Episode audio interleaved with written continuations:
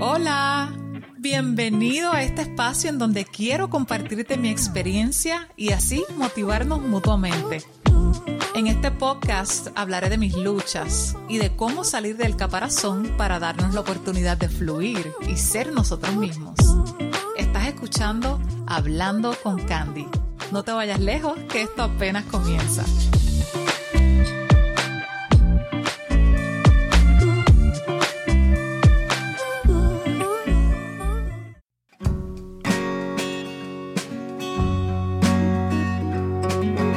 Regresando con un nuevo episodio de Hablando con Candy, luego de varias semanas sin grabar nada y luego de haber tenido una Navidad hermosísima compartiendo con familiares y amigos en donde mi energía subió a un 101%.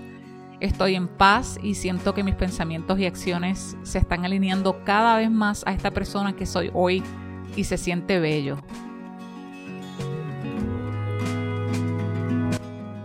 En este primer podcast del 2023 voy a hablarles del binge eating disorder o trastorno por atracón de comida. Yo había comenzado a escribir sobre esto hace unos meses porque es una de las cosas que marcaron mi adultez temprana y siento que no se habla lo suficiente porque usualmente no se le ve una relación con la ansiedad, la depresión y otros daños psicológicos. La verdad es que el trastorno por atracón es tan peligroso como una anorexia o bulimia por el hecho de ser un trastorno alimentario que puede llevar a una persona a la muerte. Pero ajá, ¿a quién no le gusta comer rico y hartarse, especialmente y poniendo como ejemplo la época navideña? Con tanta fiesta y tanta comida rica, ¿cómo uno se va a negar a comerse varios platos de comida o postrecitos bien ricos? O sea, son ocasiones en donde uno no dice que no, pero el trastorno por atracón o binge eating no se trata de repetir varias veces y tener esos días de comer chucherías nada más. Eso lo hace prácticamente todo el mundo, es bastante normal. Sin embargo, una persona con el trastorno come en exceso y compulsivamente, de manera regular, perdiendo el control, llegando a comer sin parar por periodos de más de dos horas. Suena fuerte y uno dice como que, ¿cómo rayos voy a comer sin parar por dos horas o más? Mi gente, la mente es cosa seria y cuando se está en depresión y padeciendo de niveles de ansiedad altos, la comida se convierte en un escape. Vamos entonces a definir brevemente lo que es el trastorno por atracón según el Instituto Nacional de la Salud Mental en Estados Unidos. El trastorno por atracón o binge eating es una afección en la que las personas pierden el control sobre su alimentación y tienen episodios recurrentes de comer cantidades inusualmente grandes de alimentos algunos síntomas incluyen comer cantidades súper grandes de comida en un periodo de tiempo específico, como por ejemplo dos horas o más. Comer solo o en secreto para evitar la vergüenza y sentirse angustiado, avergonzado o culpable por comer.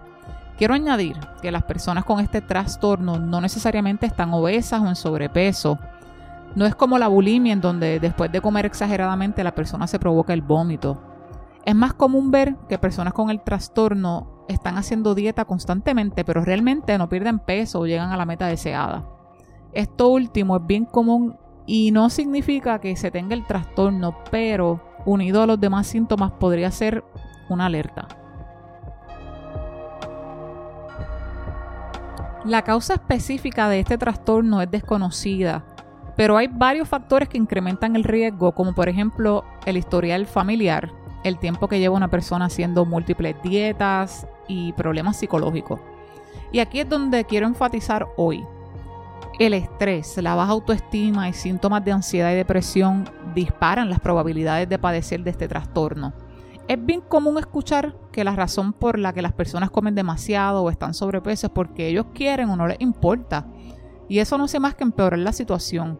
Todo tiene una razón de ser y cuando comprendes los factores que causan comportamientos que no entiendes de ti o de personas que conoces, podrás manejar lo que ves y sientes al respecto.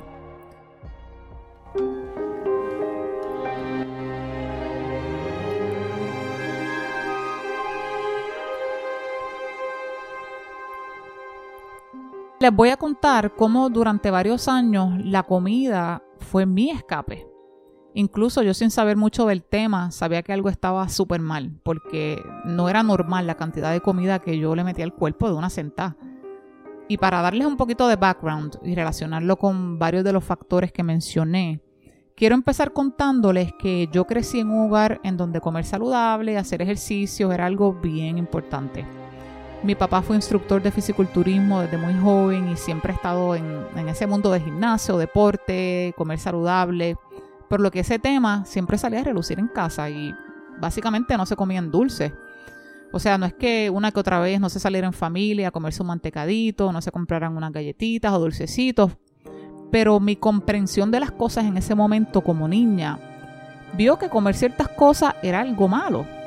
Y eso, junto a los trastornos de ansiedad que fui desarrollando en la adolescencia, por la baja autoestima que ya tenía, por complejos físicos, me pudo haber llevado a la etapa del binge eating más adelante en mi vida. Cuando yo tenía ansiedad o coraje siendo adolescente, el sentimiento de impotencia me consumía súper brutal porque no sabía cómo lidiar con eso y no podía hacer lo que yo quería hacer para sentirme mejor siendo menor de edad y viviendo en casa de mis padres. Pero aunque siempre me ha gustado el dulce y comer rico, eso no fue un problema hasta que yo me fui a vivir a Nueva York a los 18 años. Cuando tuve mi primer trabajo allá, me sentí libre de cierta manera, pero de todas formas estaba en un sitio que no conocía, así que también me causaba ansiedad la situación. Y recuerdo esa primera vez que dije, voy a hacer lo que me da la gana y cuando cobre, voy a comprar lo que yo quiera. Entonces fui a gastarlo, mi primer cheque, y prácticamente lo gasté todo en comida, mayormente dulces de todo tipo. No sé, como que eso fue lo primero en lo que pensé en ese momento porque le tenía ganas algo dulce y pues sencillamente compré como si no hubiese mañana.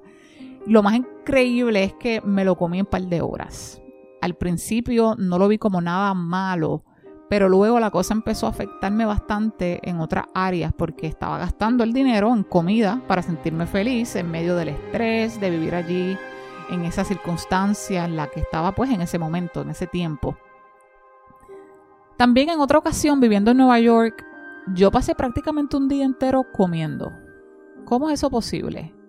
Pues literalmente por más de 5 horas estuve comiendo con pausas de algunos 10 o 15 minutos.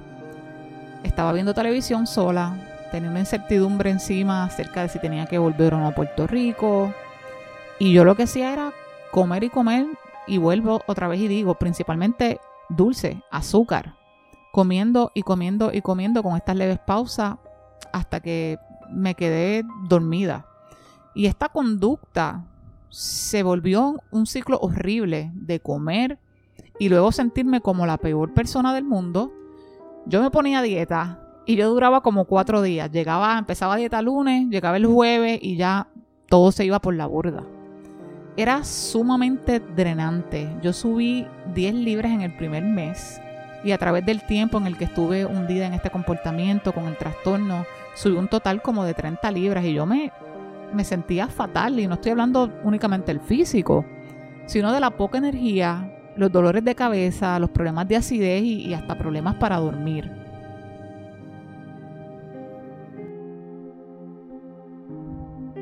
Lo peor de esta etapa con el trastorno lo pasé cuando regresé a Puerto Rico y mi familia vivió esto muy muy de cerca.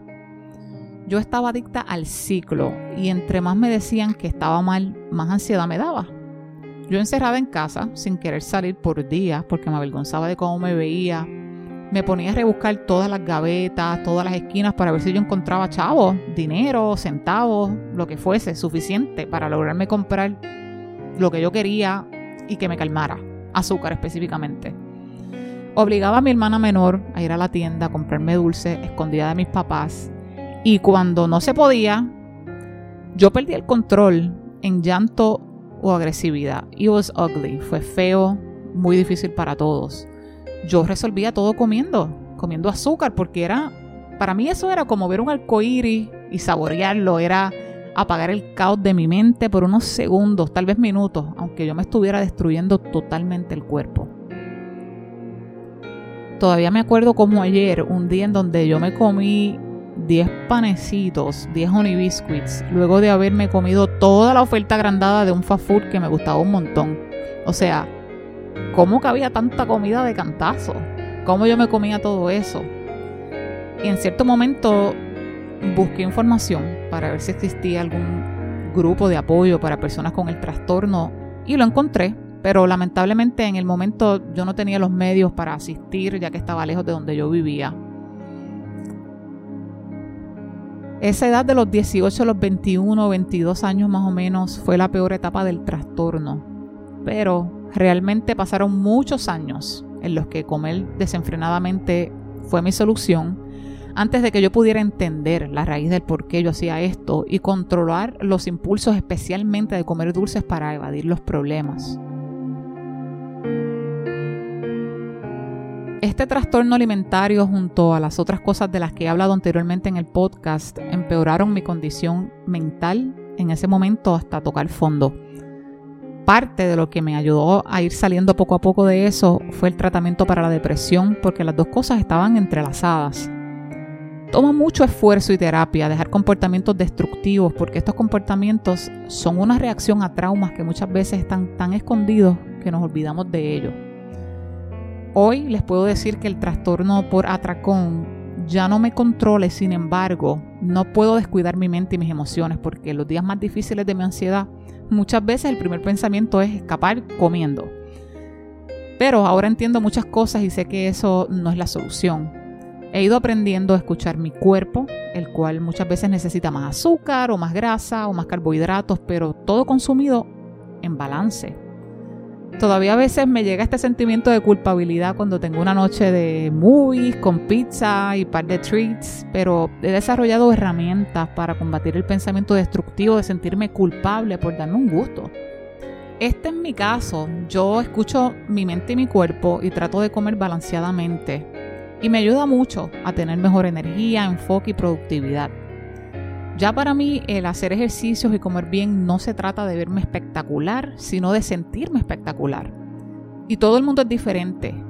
Cualquiera que sea la rutina que tengas o el patrón alimentario que lleves, pregúntate si te hace sentir bien.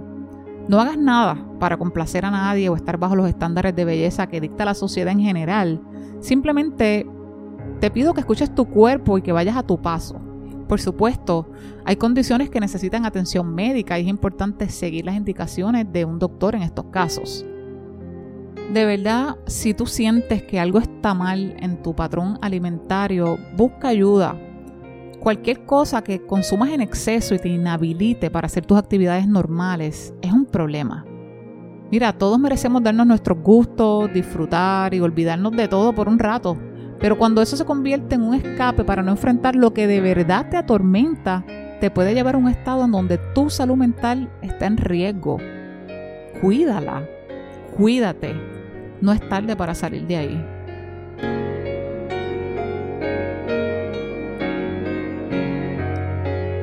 Gracias por escucharme una vez más y me gustaría invitarte a continuar hablando sobre este tema en particular.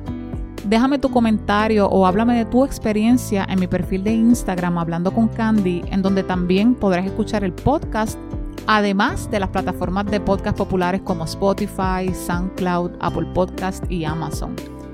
Si te identificas de alguna manera con el tema de este episodio o si conoces a alguien que puede estar padeciendo algún trastorno alimentario, compártelo y continuemos hablando con Candy.